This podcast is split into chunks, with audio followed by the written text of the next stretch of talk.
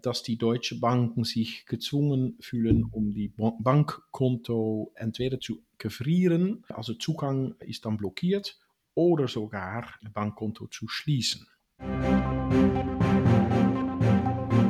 Willkommen zu Folge 2 des American Overseas Podcast. Ein Podcast für Hunderttausende Deutsche mit amerikanischer Staatsbürgerschaft, die sich mit den amerikanischen Steuern beschäftigen müssen. Ich bin Romy Lindner und spreche heute mit dem Experten zu diesem Thema, Dan Dürlacher. Hallo Dan, herzlich willkommen zu unserem Podcast. Hallo Romy. Wollen wir heute einmal über die Situation sprechen, wie es sich anfühlt, als Amerikaner außerhalb der USA zu leben und was dies äh, für Einfluss auf ihr tägliches Leben hat und wie es dazu kam und äh, was äh, nun die Folgen sind, was man alles beachten muss in weiteren Jahren, solange man die US-Staatsbürgerschaft hat. Prima, vielleicht ist es gut, Romy, äh, wenn wir mal anfangen zu sprechen über, äh, wann ist man Amerikaner? Ja. Also was, hä, was, was sind so die grundsätzlich die Basissachen, wann man Amerikaner ist? Ja, also es gibt da tatsächlich äh, mehrere Voraussetzungen oder äh, Schlussfolgerungen. Ja, zum einen natürlich, wenn man in den USA auf die Welt gekommen ist. Ja, wenn man in den USA geboren wurde, das ist auf jeden Fall ein Grund, äh, warum man US-Status hat dieser US-Status verfällt im Prinzip auch nicht, indem man dann eines Tages die USA verlässt. Ja, den behält man tatsächlich. Es ist das Gesetz in den USA. Das gibt es auch schon seit deren Bürgerkrieg Man hat sich eben durchgesetzt. Ein weiterer Grund ist, äh, wenn man auch außerhalb der USA auf die Welt gekommen ist und aber einen Elternteil hat, äh, der Amerikaner ist, ja, ähm, dann ist das auch so, dass man automatisch US-Status hat. Genau, genau. Das war eigentlich in meinem äh, Falle so. Hey, ich bin in, in Holland geboren von einem holländischen Vater und einer amerikanischen Mutter. Und, und so, äh, ja, so ist es, dass ich dann auch äh, holländische und amerikanische Staatsbürgerschaft bekommen habe. Mhm. Ein weiterer Grund, ähm, was auch gar nicht äh, vermuten lässt, ist im Prinzip, wenn man in den USA geboren wurde, aber zum Beispiel adoptiert worden ist, ja, und dann äh, mit den Adoptiveltern außerhalb der USA aufwächst, ja. Das äh, mag man auch oftmals gar nicht erwarten, aber das ist auch tatsächlich ein Grund. Ja, genau, genau was natürlich dann auch zur Folge hat, ähm, dass man steuerpflichtig ist in den USA. Ja, also Steuerpflicht äh, beinhaltet zum einen natürlich Steuererklärungen einzureichen, sobald sage ich jetzt mal, äh, bestimmte Schwellenwerte erreicht sind. Aber auch Teil dieser US-Steuerpflicht ist es, FATCA nachzukommen. Ja, das heißt, äh, wenn man ein Konto außerhalb der USA besitzt oder Zugang hat, dass man äh, diese eben auch jährlich mit angibt, sobald man auch da wieder bestimmte Schwellenwerte erreicht hat. Ja, das stimmt, Romy.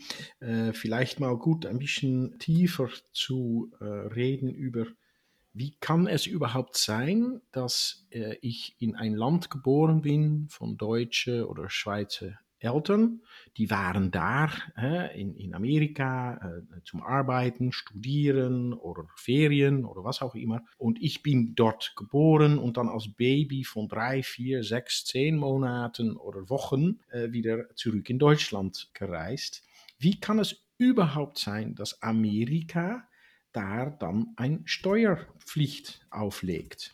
Das hat damit zu tun, dass eigentlich alle Länder in die Welt die haben einen sogenannten äh, Resident-Based Steuerpflicht. Das heißt, wo man wohnt und arbeitet, hat man Steuerpflicht. Also wenn man zum Beispiel in Deutschland wohnt und man immigriert äh, nach zum Beispiel Holland, eine gute Empfehlung auch, dann, äh, dann bekommt man, dann verliert man den Steuerpflicht in Deutschland und bekommt Steuerpflicht in Holland, weil das ist dann das Land, wo man wohnt und arbeitet. Amerika ist eine Ausnahme in die Welt und die hat die sogenannten Citizen-Based Taxation. Das heißt, Citizenship, also äh, äh, Staatsbürgerschaft. Staatsbürgerschaft. Wenn man die amerikanische Staatsbürgerschaft hat, hat man Steuerpflicht über das weltweite äh, Besitz und Einkommen. Und das ist ganz ungewöhnlich, ähm, aber das ist genau, was es ist. Und äh, dann kommen wir eigentlich schon ein bisschen auf das, auf das nächste Schritt, weil die Banken in Deutschland oder in Europa, die haben wegen dieses Gesetz FATCA die Pflicht, um amerikanische Staatsbürger äh, nachzufragen nach Staatsbürgerschaft und die gesamte Bankinformation von aller Kontos, die man hat, hat und sogar die Kontos, wo man zum Beispiel äh, Rechten hat, hä? Äh, zum Beispiel die, die, die Konto von einem Kind, die muss man melden in Amerika. Also die Bank muss das melden und die Inhaber von, de, von das äh, Konto muss das. Und, und deshalb ist also dieses Staatsbürgerschaft zu haben, ob das ist, weil man da geboren ist oder eine amerikanische Eltern hat, aber es geht noch weiter. Wenn man da zum Beispiel gearbeitet hat und eine Green Card äh, hätte, das ist so eine, eine Visum, Arbeitsvisum, auch dann ist man äh, wie ein amerikanisches Staatsbürger. Das heißt, man hat dann auch da Steuerpflicht zu erfüllen.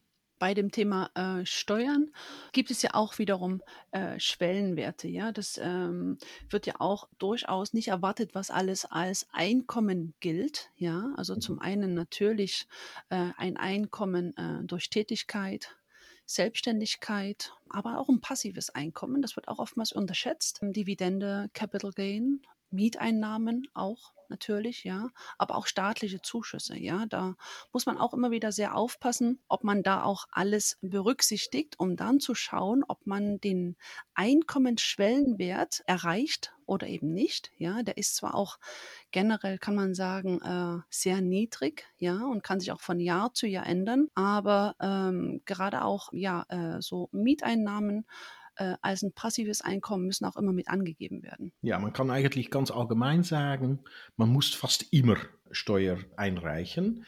Äh, es, es gibt diese, diesen, sag mal, Basiseinkommen von etwa 10.000 Dollar im Jahr. Das ist so grob. Aber das mhm. ist dann nur aktives Einkommen. Mhm. Ja, das von, von ein Gebühr zum Beispiel.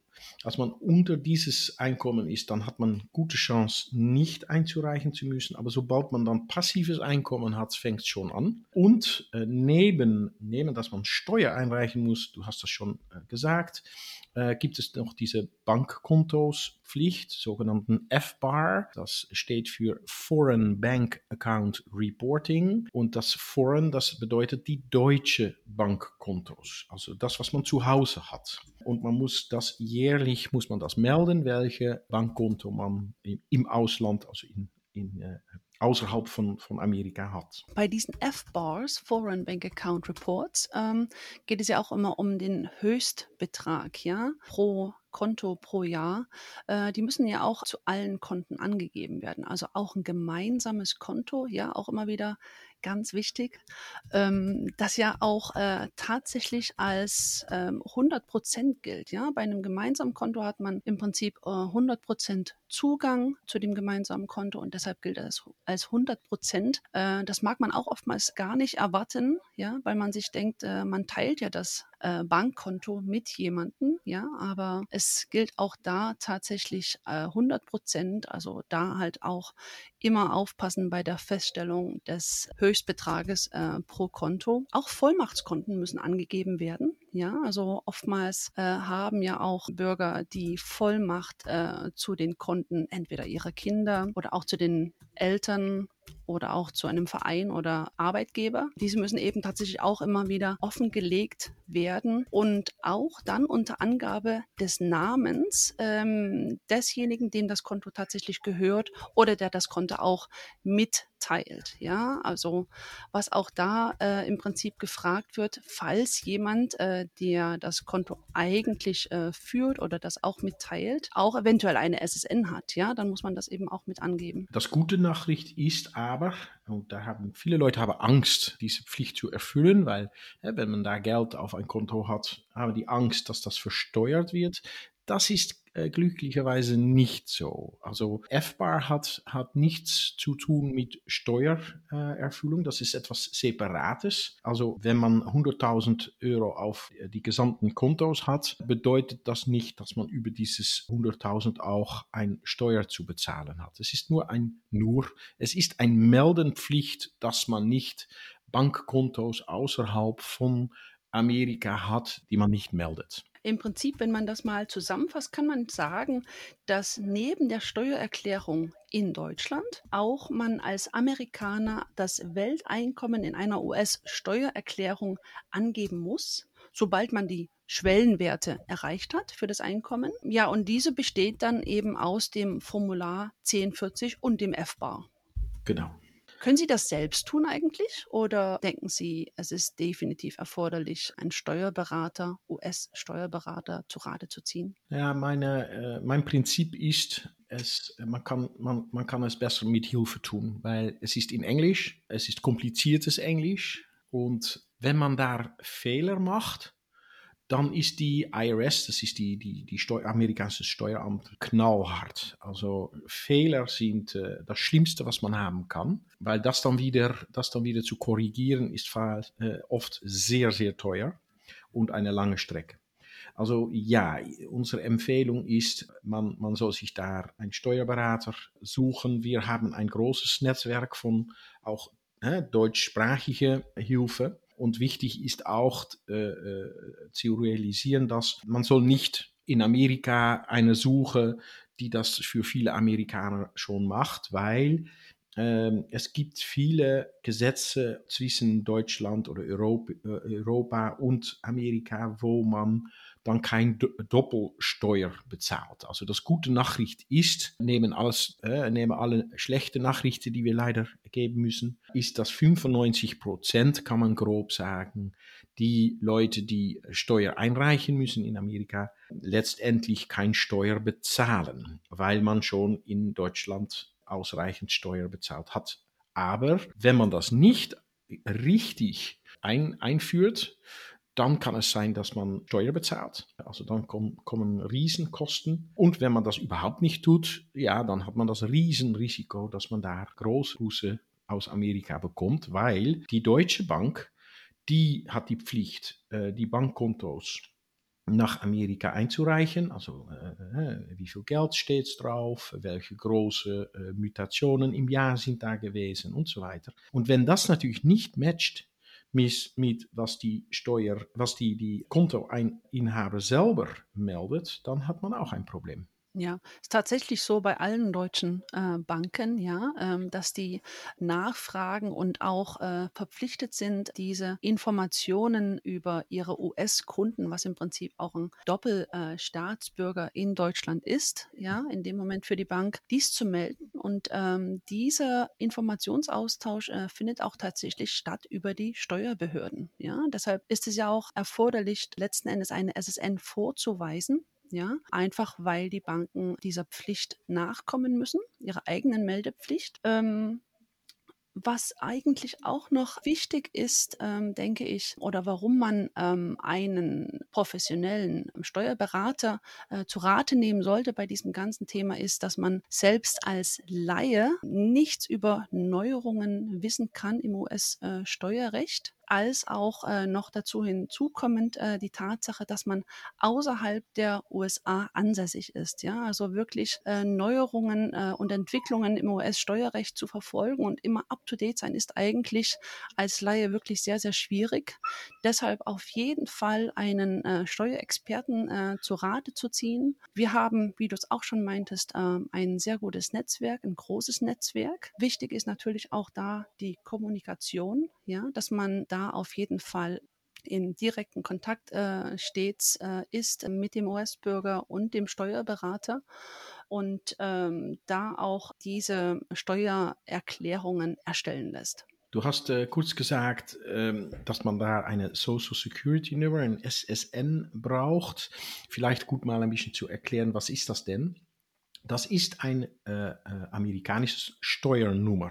Äh, heute, heutzutage, wenn man da in Amerika geboren wird oder Staatsbürger ist, bekommt man automatisch, so wie das auch in Deutschland ist mit einer Steuernummer, bekommt man automatisch dieses Social Security Nummer. Aber die meisten sind natürlich schon lange her in Amerika geboren und haben das nicht, weil die nicht in Amerika äh, wohnen. Also wichtig ist, dass man dieses amerikanische Steuernummer bekommt. Wir helfen damit auch gerne, wie das, äh, wie das geht. Es ist ein, auch das ist ein ziemlich langes Prozess, also man soll eigentlich proaktiv jetzt damit anfangen, bevor die Bank kommt äh, und, und nachfragt, weil wenn die Bank das fragt und sie haben das nicht, dann weiß die Bank auch, dass sie die Steuerpflicht nicht einreichen, weil für Steuer, äh, zum Steuereinreichen braucht man dieses Nummer. Äh, und damit äh, hören wir leider täglich, dass die deutschen Banken sich gezwungen fühlen, um die Bankkonto äh, entweder zu gefrieren, also Zugang ist dann blockiert, oder sogar ähm, Bankkonto zu schließen. Also wichtig ist proaktiv jetzt zu gehen, darauf zugehen und wie gesagt, wir helfen dabei gerne. Ja, tatsächlich auch nicht diese Anfragen der Bank zu ignorieren, ja. Das, äh, ist man ja auch eventuell dass man da eventuell eine Tendenz hat, weil man in dem Moment, wo man ein Schreiben hat von der Bank mit der Anfrage und einem Formular W8, W9, ähm, dass man da halt doch auch überfordert ist und denkt sich: „Ich bin doch kein US-Bürger“, ja? Genau, ja. Also, ist auch immer wieder ein Kreis, ähm, und die Bank fragt dann tatsächlich auch mehrfach an ja, das äh, erleben wir auch oft. Und dass man doch äh, zu einem bestimmten Zeitpunkt sich doch melden sollte und ja, uns auch kontaktieren sollte, ja, um äh, Klarheit zu schaffen und zu schauen, was die nächsten Schritte sind. Ja. Dann die äh, Steuererklärungen selbst wird ja auch immer wieder mal nachgefragt, ob es, äh, ob man diese vielleicht auch selbst erstellen könnte. Ja, also das hatten wir auch schon besprochen, können wir eigentlich wirklich nur abraten davon, sondern tatsächlich einen Steuerexperten äh, zu Rate zu ziehen. Auch wie du schon meintest, dass die IRS im Prinzip auch knallhart sind und da im Prinzip wirklich das größte Problem ist, wenn es zu Forderungen kommt, egal in welcher Form, dass man denen eben tatsächlich Folge leisten muss. Ja, mhm. ja, vielleicht auch noch mal gut zu sagen, es gibt für genau für diese Gruppe wie wir, die im Ausland wohnen, in Ausland äh, steuerpflichtig sind, also Ausland von Amerika gesehen, gibt es jetzt ein, ein äh, Steuereinreichprogramm, die heißt Streamlined. Ähm, und das ist das ist eigentlich sehr, sehr wichtig, dass man die erste Steuerabgabe nicht nur richtig tut, aber auch innerhalb von dieses Programm. Und weil wenn man normalerweise Steuerpflicht anfängt zu äh, äh, schicken, ja, dann bekommt man ganz sicher Buße, weil man dann sagt, ja, wieso haben Sie das vorher nicht gemacht? Und innerhalb von dieses Programm Streamline hat man eine Schützung von Buße. Das fordert aber, dass man mindestens drei Jahre zurückwärts äh, Steuer einreicht für Steuerpflicht und äh, sechs Jahren für dieses F-Bar, für die Bankkontomelde. Also wichtig, das mit einem Profi zu tun, dass es in dieses Programm auch geht. Ja, und auch tatsächlich bei diesem Verfahren, dass dann eine Aussage beigefügt wird, warum man äh, nichts von dieser äh, Steuerpflicht wusste. Ja, das ist dann auch ganz wichtig, um eben straffrei durch dieses vereinfachte Verfahren zu gelangen. Ja, ein freiwilliges Amnestieprogramm des IRS äh, sollte man auf jeden Fall nutzen, um konform zu werden mit der Steuerpflicht in den USA. Ja. Es gibt viele Leute, die, äh, wir haben jetzt gesprochen über, wann ist man Amerikaner, aber es gibt sehr viele Leute, die sagen, ich möchte das sofort äh, heute noch abgeben. Das geht leider nicht. Äh, man muss zuerst äh, Steuerpflicht erfüllen bevor man die Staatsbürgerschaft äh, eingeben kann. Und auch das Eingeben ist ein ganz offizielles Prozess. Also nur Staatsbürgerschaft abgeben ist, das reicht nicht. Wenn man die Steuerpflicht nicht erfüllt hat, dann hat die IRS immer noch Zugriff und Rechten äh, um dann auch später, wenn man kein Amerikaner mehr ist, Steuerpflicht nochmal rückwärts äh, aufzulegen. Also obwohl die meisten sagen heute noch, äh, das geht leider nicht. Man muss zuerst Steuer einreichen und dann muss man zur äh, amerikanischen Botschafter gehen und da das abgeben. Das kostet auch ziemlich viel Geld. Das kostet äh, 2350 US-Dollar und äh, ist ein ganz, ganz offizielles Prozess. Ja, ist tatsächlich auch sehr, sehr wichtig, dieser Steuerpflicht nachzukommen. Und auch da wiederum, äh, wenn man äh, dabei ist, die Staatsbürgerschaft abzugeben und dann anschließend ein sogenanntes CLN, Certificate of Loss of Nationality, erhält, dann auch noch im Folgejahr dazu äh, eine letzte Steuererklärung äh, zu erstellen, um sicherzustellen, ähm, dass alles sauber abgeschlossen wird und somit auch sicher zu sein, dass IRS keine weiteren Forderungen stellen kann. Ja, es ist so, dass dieses letzte Steuerjahr, das ist also das Jahr über, äh, über das Jahr, wo man Staatsbürgerschaft eingegeben hat, eingereicht hat, das, das ist das letzte Jahr. Aber wichtig ist dann, dass man die sogenannten Exit Tax Erklärung äh, abgibt. Und das ist eigentlich die offizielles Dokument, wo man sagt, so jetzt sind wir raus, jetzt sind wir exit von Steuerpflicht. Und in dieses Formular, das ist äh, die 8854, ja, die Amerikaner haben für alles eine Nummer. Die 8854, da erklärt man dann auch, äh, dass man Steuerpflicht eingereicht hat. Das unterzeichnet, äh, muss man dann auch äh, bestätigen. Und das ist dann die offizielle Exit. Derzeit sind ja tatsächlich Tausende von Bürgern dabei, dieses äh, Verfahren zu durchlaufen. Ja, mhm. wenn wir nochmal auf diese Streamline Procedure zurückkommen, haben wir da jetzt noch etwas vergessen äh, zu erwähnen bei diesem Verfahren? Nee, ich, ich, glaube, ich glaube nicht. Also ich kann nur mehrmals sagen, mach es richtig. Weil wenn man einen Fehler macht, ich habe das selber erfahren, ich habe eine Nummer von diesem Social Security Nummer verwechselt in ein Jahr und es hat mich, ich glaube, sechs Monaten äh, gekostet, um das wieder äh, zu korrigieren. Und, und wie gesagt, wichtig ist, dass man das richtig macht. Dann äh, möchte ich mich nochmal bedanken für das sehr nette Gespräch, Dan. Ich denke, wir haben sehr, sehr viele Informationen zusammengefasst in diesem Gespräch. Hast du noch etwas hinzuzufügen eventuell? Ja, ich, wir haben viel besprochen, aber nicht alles. Und wir sind da, um auch die persönliche Situation über ein Intake, telefonisches Intake äh, zu, zu machen. Also ich, ich, ich kann nur empfehlen, meldet, meldet die, auf unserer Website kann man sich anmelden. Das ist alles kostenlos und dann bekommt man äh, von dir oder äh, deine Kollegen mehr persönliche Informationen. Ja, unsere Webseite americansoverseas.org.